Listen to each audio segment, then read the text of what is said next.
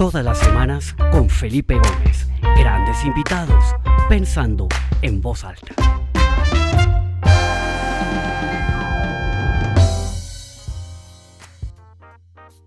Bueno, bienvenidos a todos a esta nueva edición del, del programa Pensando en voz alta. Mi nombre es Felipe Gómez. Una excusa por el, eh, los pocos minutos de retraso que tenemos. Tuvimos un pequeño inconveniente técnico.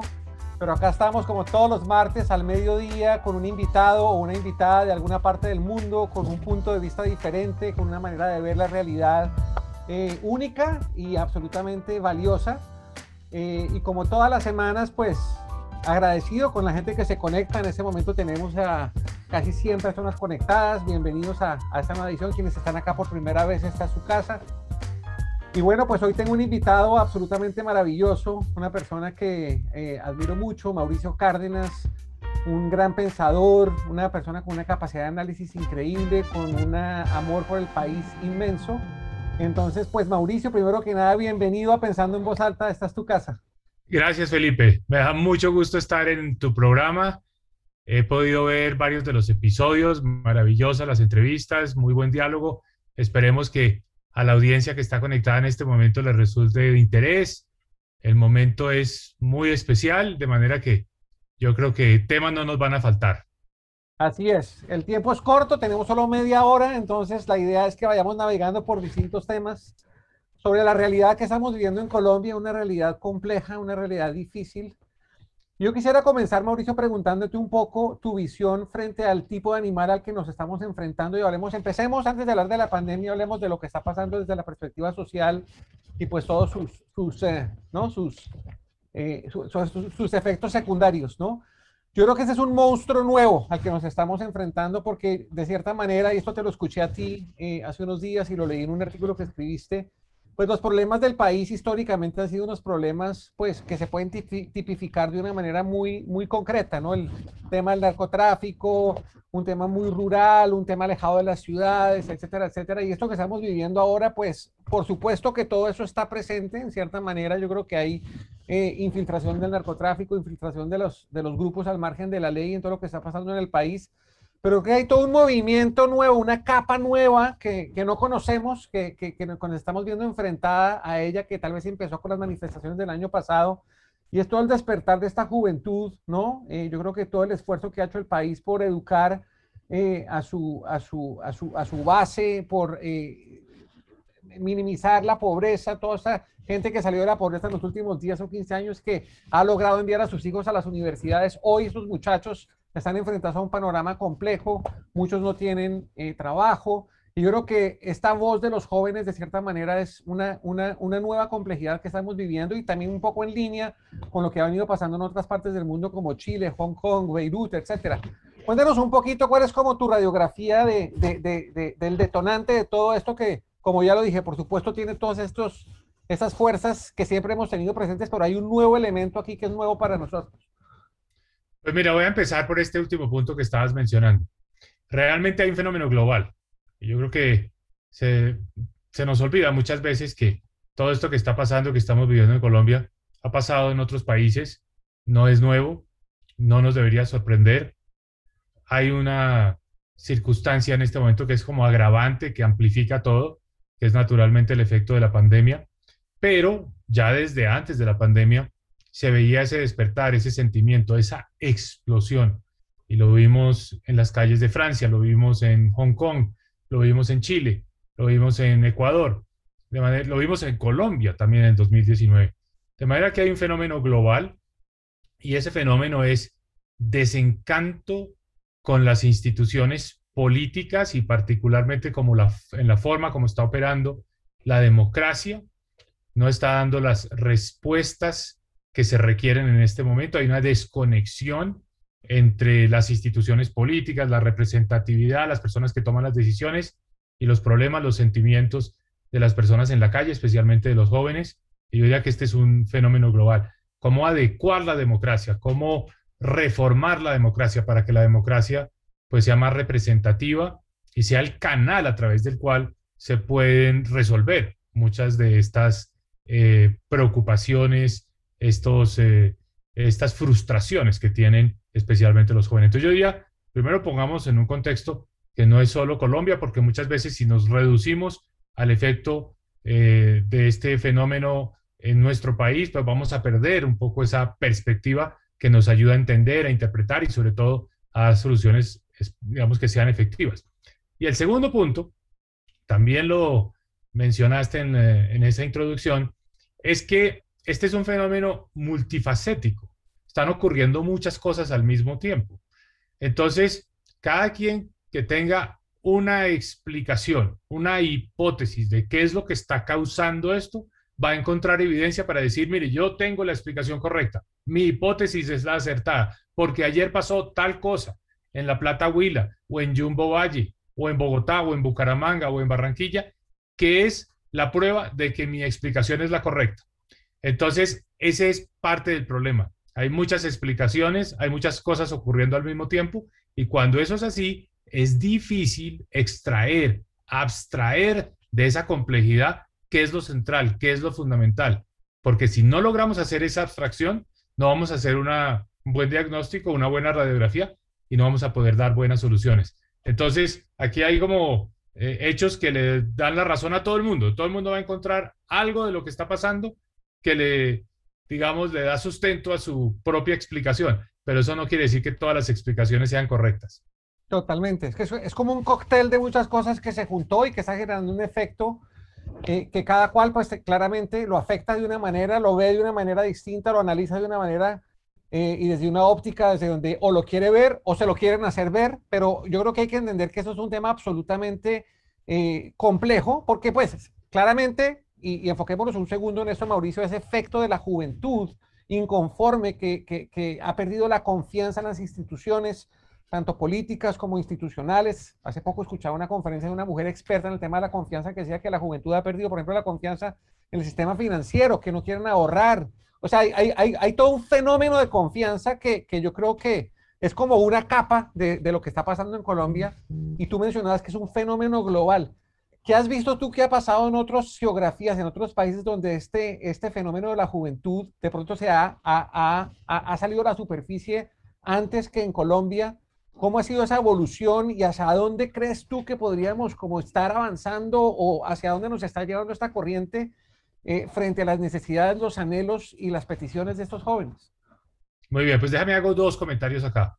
Uno, sobre lo que considero es un diagnóstico equivocado de lo que está pasando en Colombia, que puede conducir a malas decisiones. Entonces, voy a hablar de esa parte, digamos que considero que que algunas personas están diciendo, están viendo acá como la posible explicación de lo que está pasando, pero que si nos vamos por ese camino, no vamos a ir al corazón del problema, no vamos a ir al núcleo del problema, entonces no lo vamos a poder resolver bien.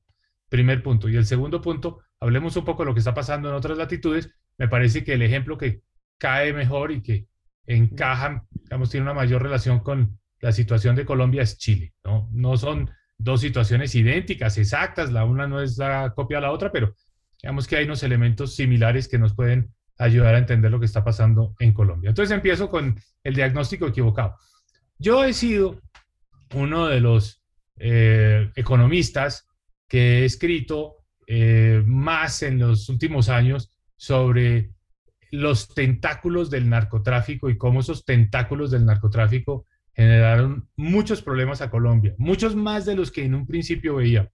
Entre ellos, el narcotráfico le costó mucho a Colombia en términos de actividad económica, en términos de ingreso, para no hablar del desastre que ha sido el narcotráfico desde el punto de vista de la administración de justicia o lo del desastre del narcotráfico en términos de el desplazamiento forzoso. En fin, hay muchos hay muchas facetas del narcotráfico que ayudan a entender muchos de los problemas de Colombia. Yo no creo que en este caso esa sea la mejor explicación. No creo que realmente lo que estamos viviendo es una nueva manifestación, una nueva expresión del fenómeno del narcotráfico. El fenómeno del narcotráfico nos ha servido para explicar a los paramilitares, a la guerrilla, a cómo se aumentó la actividad criminal en Colombia. El narcotráfico nos sirvió para entender el aumento de la corrupción, el dinero fácil, eh, la infiltración de ese dinero fácil en la política, bueno, muchos aspectos. Y esas hipótesis un poco reduccionistas pues sí, hacen todo más fácil porque ayudan a entender, bueno, debemos entonces enfilar baterías para luchar contra el narcotráfico. No creo que esta sea otra de esas eh, manifestaciones, otro de esos tentáculos del narcotráfico. Creo que esto tiene otros orígenes, lo cual no quiere decir que el narcotráfico a través de las bandas criminales, a través de las disidencias de las FARC, a través de la delincuencia común, a través de los eh, em, eh, de toda la cadena que está, digamos, involucrada en esa actividad, no haya participado de lo que hemos visto de esta explosión de Colombia de las últimas tres semanas. Claro que sí, es un factor que busca exacerbar, busca amplificar, busca agravar las cosas para crear un caos, para eh, debilitar a la institucionalidad, en fin, con el propósito que sea. Pero no creo que ese sea el elemento central de lo que está pasando en Colombia. Entonces, paro ahí.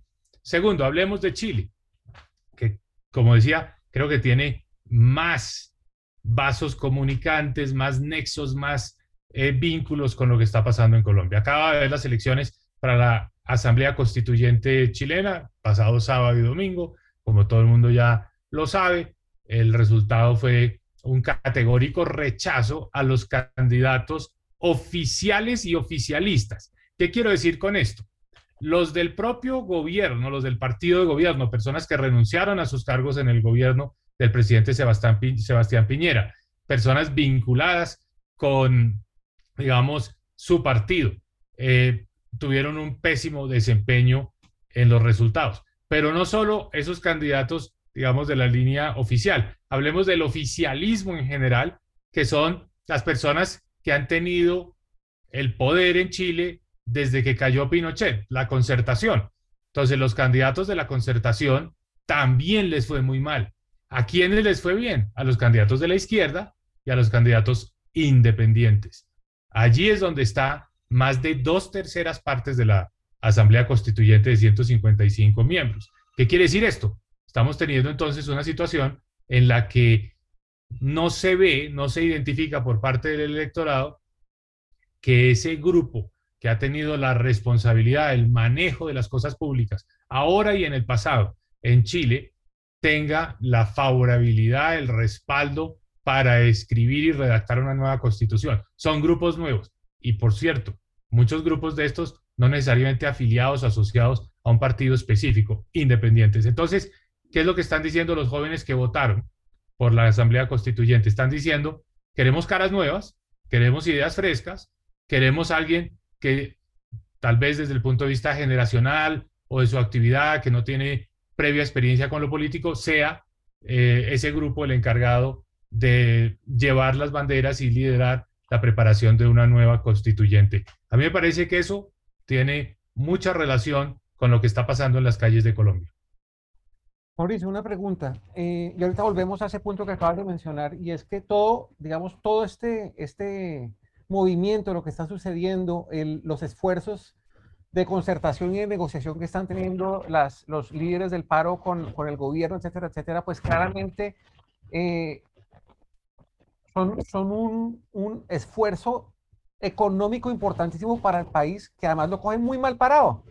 Porque con las finanzas totalmente debilitadas eh, por efectos de la pandemia, con la economía debilitada, eh, sin una claridad de qué va a pasar con la reforma tributaria, que en lo personal pienso que es importante encontrar nuevas formas de encontrar recursos para subsanar un poquito todo lo que pasó y para financiar un poco el desarrollo del país y el, y, el, y el hacer esfuerzos por seguir o recuperar un poco el terreno perdido en temas de pobreza uno cómo va a concertar eso, porque pues uno ve la lista de peticiones de, de, estos muchachos y, de los jóvenes que están en, en, estas posiciones y pues claramente cada cosa cuesta un platal que, que, que, va a ser muy difícil darles gusto. Entonces esto se, esto se va a convertir en un rifirrafe, ¿no? Y para no ir más lejos, lo que pasó con, no sé, el presidente Duque dice, bueno, la educación para los estratos 1, 2 y 3 va a ser gratuita, va a ser un reacomodo en el presupuesto. No sé, como que empieza a ver estas, estas, estas señales de que, de, de que no es claro de dónde va a salir el dinero, etcétera, etcétera. ¿Cómo ves tú eso con tu sombrero de ministro de Hacienda, digamos, desde, desde el desafío fiscal, el desafío de, financiación, de todo lo que toca hacer para tratar de calmar un poco las aguas? Pues mira, yo lo primero que diría es una negociación muy compleja, muy difícil. Solo mirar la cantidad de personas que están participando de esas conversaciones em, la cantidad de sectores, de intereses, de agendas que convergen todos en estas mesas, pues es enorme. Yo creo que el país no había tenido una negociación tan amplia como esta en muchísimos años. Es decir, por lo menos desde que yo tengo conciencia de la Constitución del 91. Entonces ahí hay una complejidad. Hay una complejidad, entre otras cosas, porque hay intereses viejos y hay intereses nuevos. Si uno mira la composición de la mesa, pues se encuentra a las centrales obreras con una agenda tradicional, una agenda, digamos, que viene de atrás, que está muy orientada a mejorar las condiciones laborales de los trabajadores sindicalizados, muchos de ellos empleados estatales. Está la agenda también de las organizaciones de pensionados que buscan mejorar las condiciones de vida de los pensionados colombianos, pero están también las agendas de los jóvenes, que no están sindicalizados y que por el contrario lo que quieren es tener un trabajo. O está la agenda de los jóvenes que no ven la perspectiva de poder contar con una pensión, no están peleando por mejorar una pensión que ya tienen, sino por poderse pensionar, poder trabajar y poder llegar a una pensión. Entonces son dos agendas muy distintas, mm. ¿no? La agenda de la preservación tal vez mejorar el statu quo y la agenda de la creación, de que surjan empleos y que surjan posibilidades para que los jóvenes puedan el día de mañana también tener derecho a una pensión. Entonces, no necesariamente las agendas coinciden y esa heterogeneidad va a salir eh, a flote más temprano que tarde. Súmale a eso que hay restricciones. Todo gobierno opera sobre la base de unas limitaciones fiscales y todo el, digamos, el detonante, yo no diría que es la explicación de lo que está pasando, pero sí fue, digamos, como el florero de Llorente lo que hizo que explotara esto, lo que el, finalmente impulsó esta reacción, es una reforma tributaria que buscaba unos ingresos para poder ampliar la política social. Entonces, lo que eso nos estaba diciendo de entrada es que los ingresos no existían porque el gobierno, pues por diferentes razones, eh, por los gastos adicionales en los que ha tenido que incurrir para enfrentar la pandemia, pero también por unas decisiones que se tomaron en el 2019 de bajarle los impuestos a las empresas, de bajar los impuestos al capital, pues el gobierno no tiene el margen de maniobra, se quedó sin los recursos para poder enfrentar estas eh, nuevas necesidades. Entonces, el tema de impuestos es, es un tema que, que va a estar ahí, latente en todas estas conversaciones, pero veo la situación tan compleja, Felipe, que yo me atrevería a decir que nosotros hemos vivido en un país en que las finanzas públicas siempre han estado al volante, o por lo menos en el asiento del lado. Creo que para salir de esta coyuntura, de esta dificultad, las finanzas públicas van a tener que sentarse en el asiento de atrás.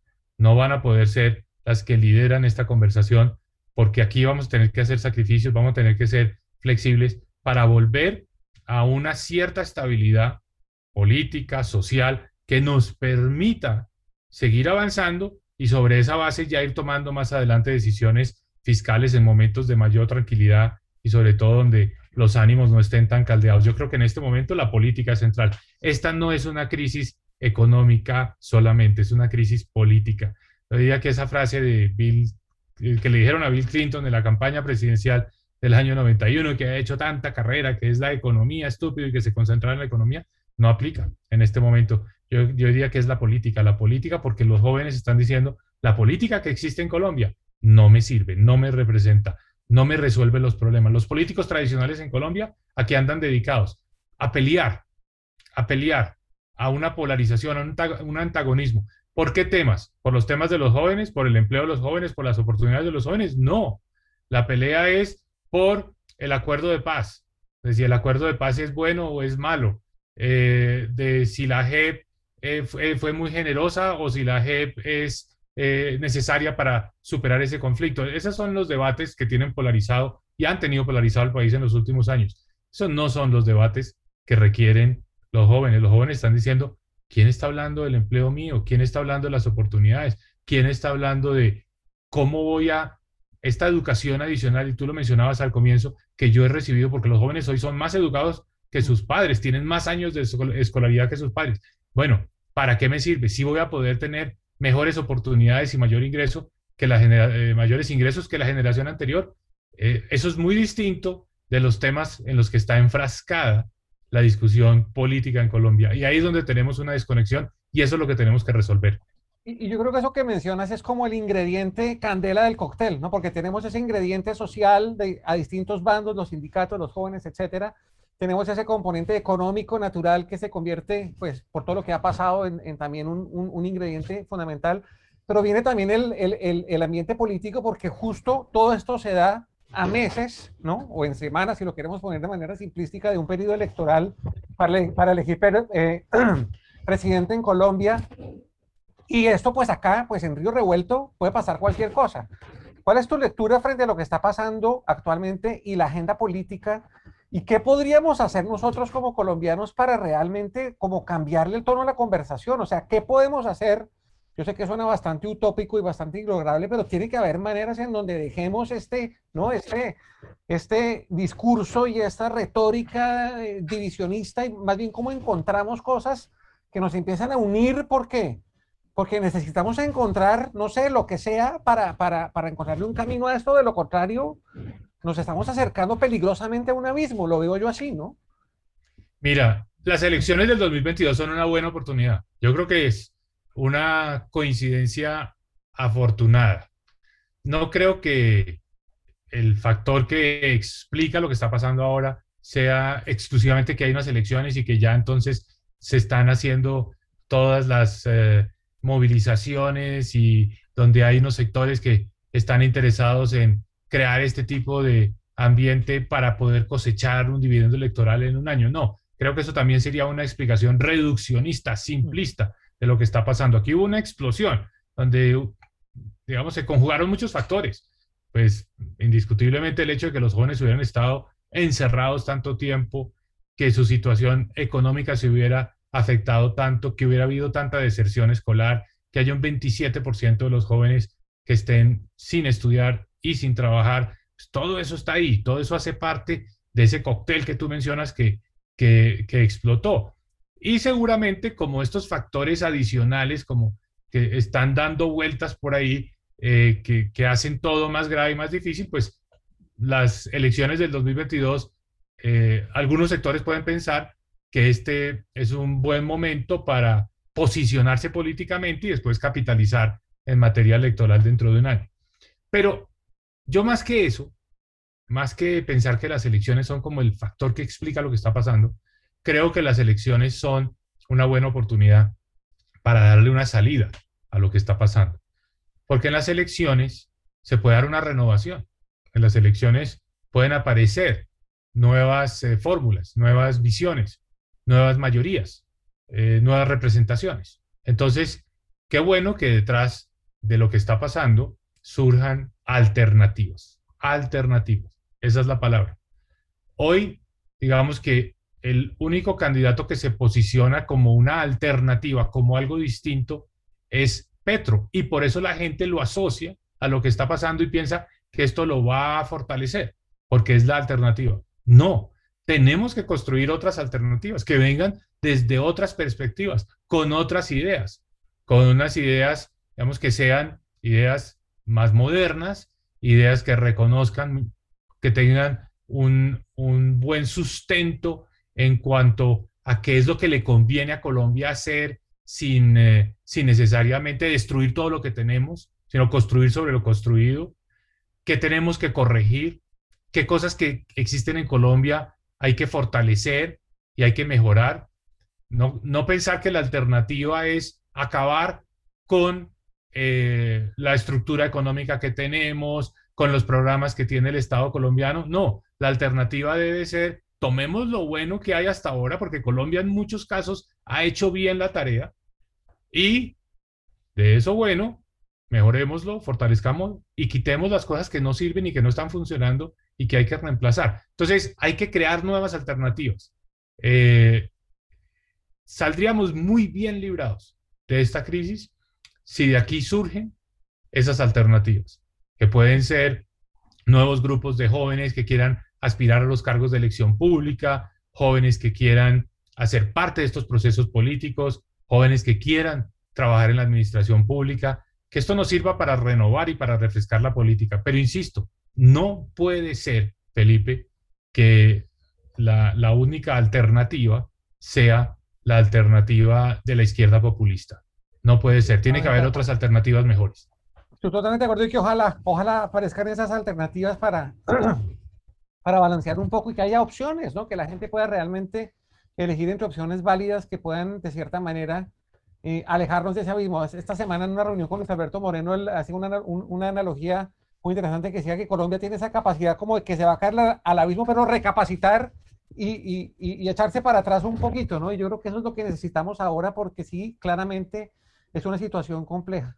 Mauricio, quisiera aprovechar los minutos que nos quedan, que no son muchos, para que le metamos ese último ingrediente al cóctel, que es la pandemia. O sea, como si esto, como si todo lo que está pasando fuera poco, estamos en medio de la tercera ola de la pandemia, al borde de un colapso hospitalario. Eh, tengo un amigo enfermo que casi no puedo conseguir cama y ese, ese es el drama de muchas personas. O sea, estamos en un momento súper complejo. Y a mí me interesa mucho conocer tu opinión porque tú haces parte del Independent Council, que es este grupo de pensadores internacionales que se ha, ha, puesto a analizar la pandemia, porque digamos que yo creo que uno no puede juzgar lo que los gobiernos han hecho con la pandemia porque lo han hecho con la mejor intención y con la información que había disponible, que era muy poquita o, o ninguna en su momento cuando todo esto comenzó. Pero ustedes han venido estudiando y analizando esto con un nivel de detalle, juicio, haciendo extrapolaciones con pandemias pasadas, etcétera. Y hay una serie de recomendaciones que ustedes sacaron hace unos pocos días de, de, de, de, qué debemos hacer y cómo debemos manejar lo que queda de esta pandemia y eventuales futuras pandemias. ¿Por qué no compartes un poquito con nosotros lo que han venido haciendo en el Independent Council y, y, y, y algunas, no sé, como puntos claves de ese reporte que, que publicaron esta semana? Claro que sí, Felipe.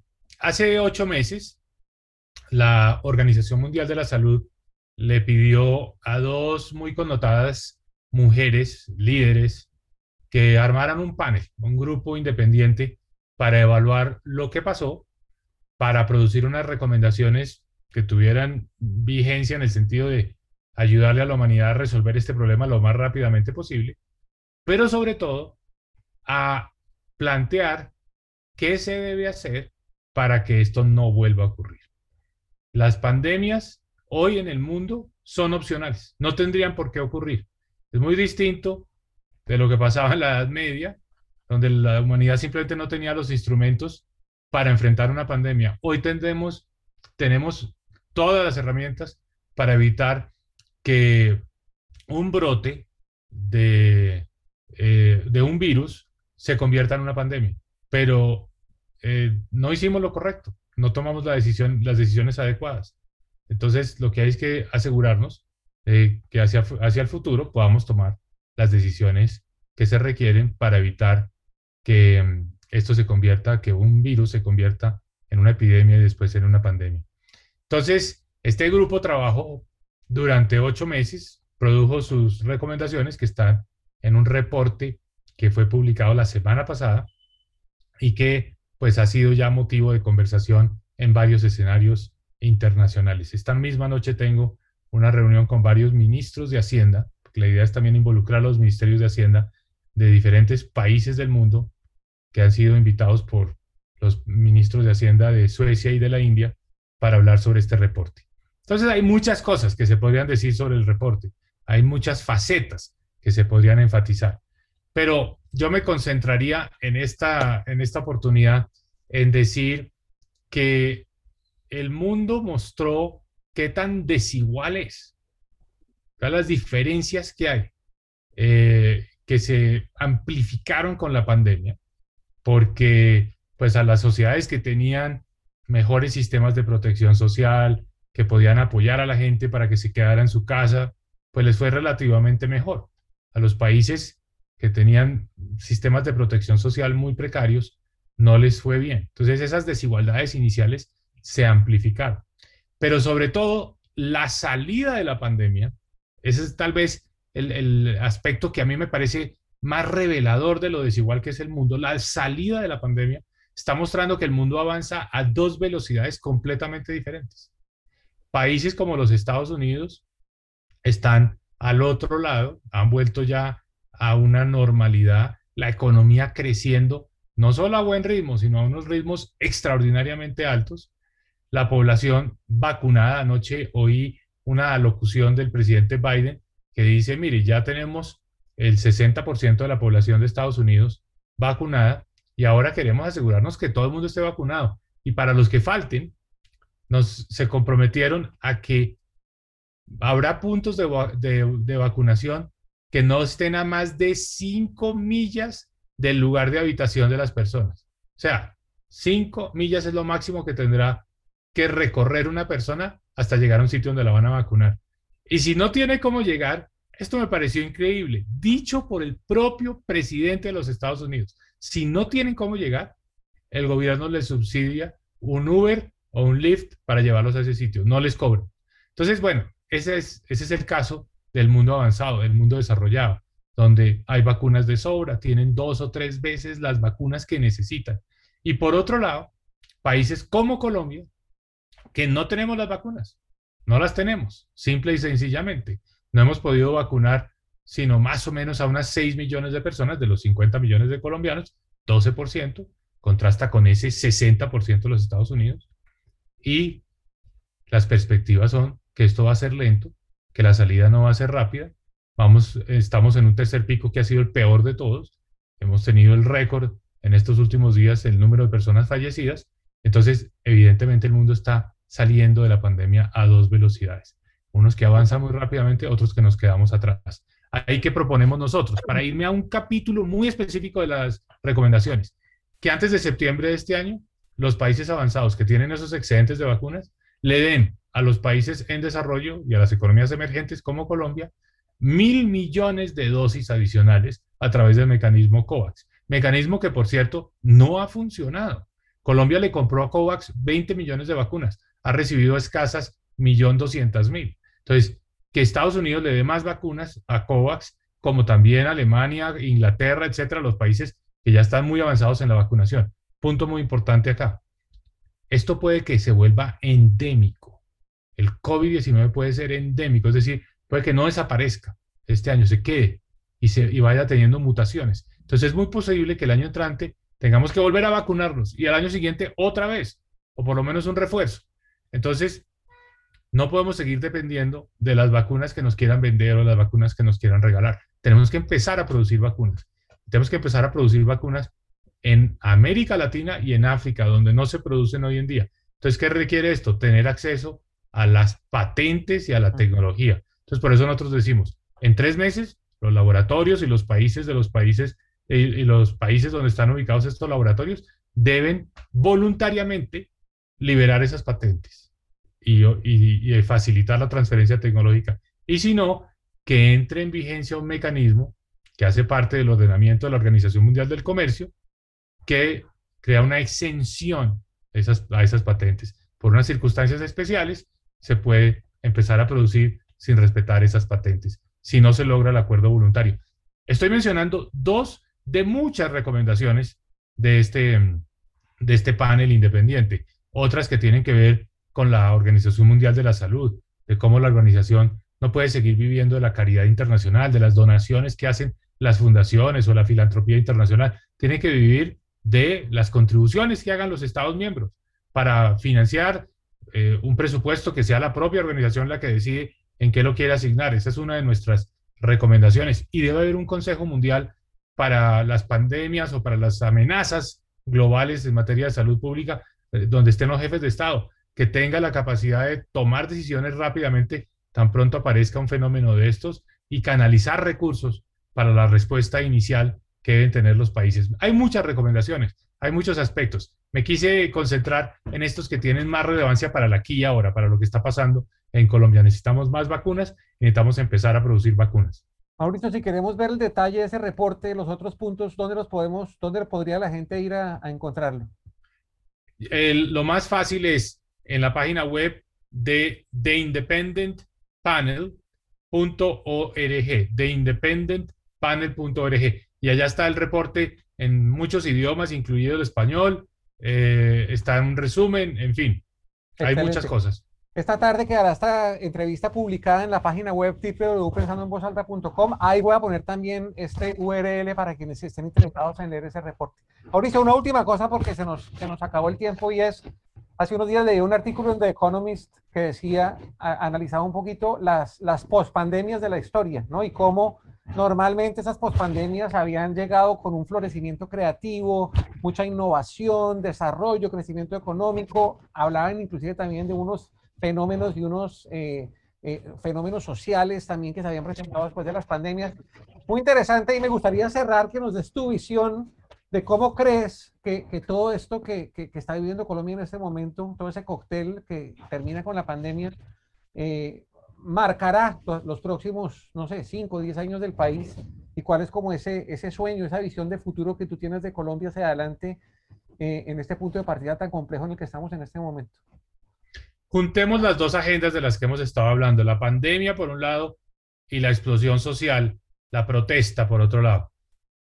Hay un buen escenario, hay un escenario optimista para todos los que nos gusta ver el vaso medio lleno, o por lo menos ayudar a construir esos escenarios, yo diría lo siguiente, si nosotros tenemos acceso a las vacunas y si al mismo tiempo podemos bajar el número de casos de la pandemia y volver a una cierta normalidad y canalizar la protesta social de una forma constructiva a través de una nueva representación política, de nuevos sectores, de crear nuevas alternativas políticas, podemos estar siendo testigos de un excelente abrebocas, un preámbulo a unos tiempos formidables que pueden llegar hacia adelante, porque tendríamos un mejor sistema político, con una economía que sale con vigor, de una forma vigorosa, con fuerza de esta pandemia. Ojalá que sea así, pero seamos objetivos. También hay un mal escenario. Nos quedamos patinando en la pandemia, no podemos resolver el problema de la pandemia este año y el año entrante, seguimos con un número de casos alto, seguimos sin poder lograr esa inmunidad de, de grupo, de rebaño, y al mismo tiempo la protesta social, más que generar unas alternativas de fortalecimiento de nuestra democracia, nos lleva a la anarquía, nos genera caos, donde pueden aparecer opciones autoritarias. Entonces, qué mal escenario el del autoritarismo o de una anarquía liderada por el populismo de izquierda con una pandemia que todavía está gravitando en nuestro país. Pésimo escenario, el peor que hemos visto, yo diría, en generaciones. Entonces, aquí hay dos mundos. ¿Cómo asegurar que estamos en el mundo bueno? ¿Cómo asegurar que nos movemos hacia allá? Yo digo, es el momento de mucha cintura, mucha flexibilidad. El gobierno tiene que jugar de una manera diferente. El gobierno debe ser muy audaz en los programas sociales para responderle a los jóvenes, pero el gobierno yo también creo que haría lo mejor es ampliando un poco su perspectiva, no quedándose en una sola orilla del espectro ideológico, debería traer otros sectores que no se sientan representados, gobernar un poco más desde el centro y así ir generando la posibilidad de encauzar esta protesta social en una dirección hacia movimientos más independientes. Si nos quedamos muy en los extremos, vamos a tener polarización, pugnacidad, y es donde pueden surgir estas opciones de anarquía o de autoritarismo, en fin. Es donde surgen los, dictadores, en ese tipo de circunstancias. Entonces, eso es lo que tenemos que evitar. Ojalá que podamos trabajar todos por salir de la pandemia con una democracia renovada. ¿Cómo? Construyendo alternativas. Y lo más importante, la única alternativa no puede ser Gustavo Petro, porque esa es una alternativa que nos puede llevar a estar peor de lo que estábamos antes de todos estos problemas, porque esas alternativas que buscan borrar todo lo que había de atrás, no recuperar, no pensar en construir sobre lo construido, en que Colombia es un país que ha avanzado, que tiene, digamos, grandes fortalezas y sobre todo un país eh, donde eh, para mejorar no hay, que, no hay que deshacer lo hecho hasta ahora. Excelente, Mauricio. Sí, Sí, sí, sí, ojalá que así sea. Yo creo que es absolutamente importante eso. Yo, y yo simplemente complementaría lo que tú dices con que por supuesto que el gobierno tiene que, ¿no? Tiene que resintonizar un poquito eh, lo que está haciendo las instituciones, perdón, de igual manera, pero creo que también es una responsabilidad individual de cada colombiano de también resintonizar un poco su manera de ver las cosas, su manera de aportar, tener una actitud constructiva y tal vez yo creo que esas diferencias y esos, esa, ¿no? esa polarización que vemos en grupos de amigos, en familias, etcétera, es el momento de encontrarle más bien puntos de encuentro y cómo podemos converger en la construcción de un mejor país. Mauricio, de verdad, muchísimas gracias. Ha sido un placer tenerte aquí. Antes de darte el micrófono para que te despidas y tal vez des tus ideas finales, simplemente agradecerles a las casi 200 personas que se conectaron. Un gusto tenerlos acá. Quienes están acá por primera vez, como ya les dije, bienvenidos. Estamos acá todos los martes a las 12 del día hora de Colombia, una de la tarde hora del este de los Estados Unidos. Y la semana entrante los espero con una invitada maravillosa desde Londres, vamos a hablar de un tema completamente diferente, vamos a hablar del arte. Es una persona especializada en el mundo del arte, vamos a hablar sobre el estado del arte, qué está pasando con la cultura, con los museos, con los artistas, etcétera, y entender cómo la pandemia ha afectado este, este rubro de la sociedad. Entonces los, los espero la próxima semana. Ahí les dejo el link por si se quieren ir registrando. Y Mauricio, te doy el micrófono para que te despidas eh, y para que des tus conclusiones finales. Pues muchas gracias, Felipe. Yo diría lo siguiente estamos viviendo un punto de inflexión en nuestro país. Y el punto de inflexión nos puede llevar a algo muy bueno o algo muy malo. En la medida en que todos trabajemos en la construcción de buenas alternativas, que sepamos canalizar esa protesta social, que sepamos responder a las necesidades de los jóvenes, que sepamos atraer a la política a nuevas perspectivas, a nuevos sectores que no han estado representados, que podamos fortalecer nuestra democracia, vamos a salir bien de todo esto. Porque vamos a encontrar la solución a la pandemia y vamos a tener un Estado que tenga mejor capacidad de responder a lo que, las, a lo que son las necesidades de los ciudadanos hoy en día. Pero no nos podemos quedar ni con el espejo retrovisor, ni la pugnacidad y la polarización del pasado, ni pensar que la única alternativa posible hacia adelante es una alternativa de borrón y cuenta nueva. Ese sería un gran error. Tenemos que construir esa alternativa sobre la base de lo que hemos hecho bien, mejorando lo que hemos hecho bien, reforzando lo que hemos hecho bien y revisando cosas que en Colombia no están funcionando y que hay que cambiar. Con esa perspectiva, que yo la calificaría como pragmática, no ideológica, es que podemos salir adelante. No hablemos de izquierda, centro, derecha, no. Pensemos en una alternativa pragmática basada en el conocimiento, pero sobre todo basada en un entendimiento con empatía de los problemas de la gente. No califiquemos a la gente como buena, regular o mala, como que tiene intereses que son eh, acertados o desacertados. No. Entendamos cuáles son sus problemas y respondamos de manera empática a esa realidad.